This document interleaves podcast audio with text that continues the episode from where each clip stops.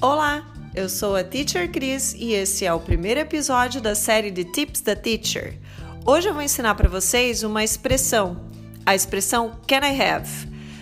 Sabe quando você está sentado na mesa e você quer algo que está longe de você e você diz para a pessoa assim: "Ei, me passa aí o açúcar" ou "Me passa aí o ketchup". Então, em inglês você diz can I have. Can I have some ketchup? Can I have some sugar? O can I have você também pode usar quando você está no restaurante ou numa lanchonete. Você já olhou o cardápio, já decidiu o seu pedido e você vai fazer o seu pedido para o garçom. Daí você também diz Can I have? Can I have a burger and some coke? Can I have an orange juice? Can I have some water? Legal, né? Então, essa foi a primeira dica da série de Tips da Teacher. Bye! Vejo vocês na próxima!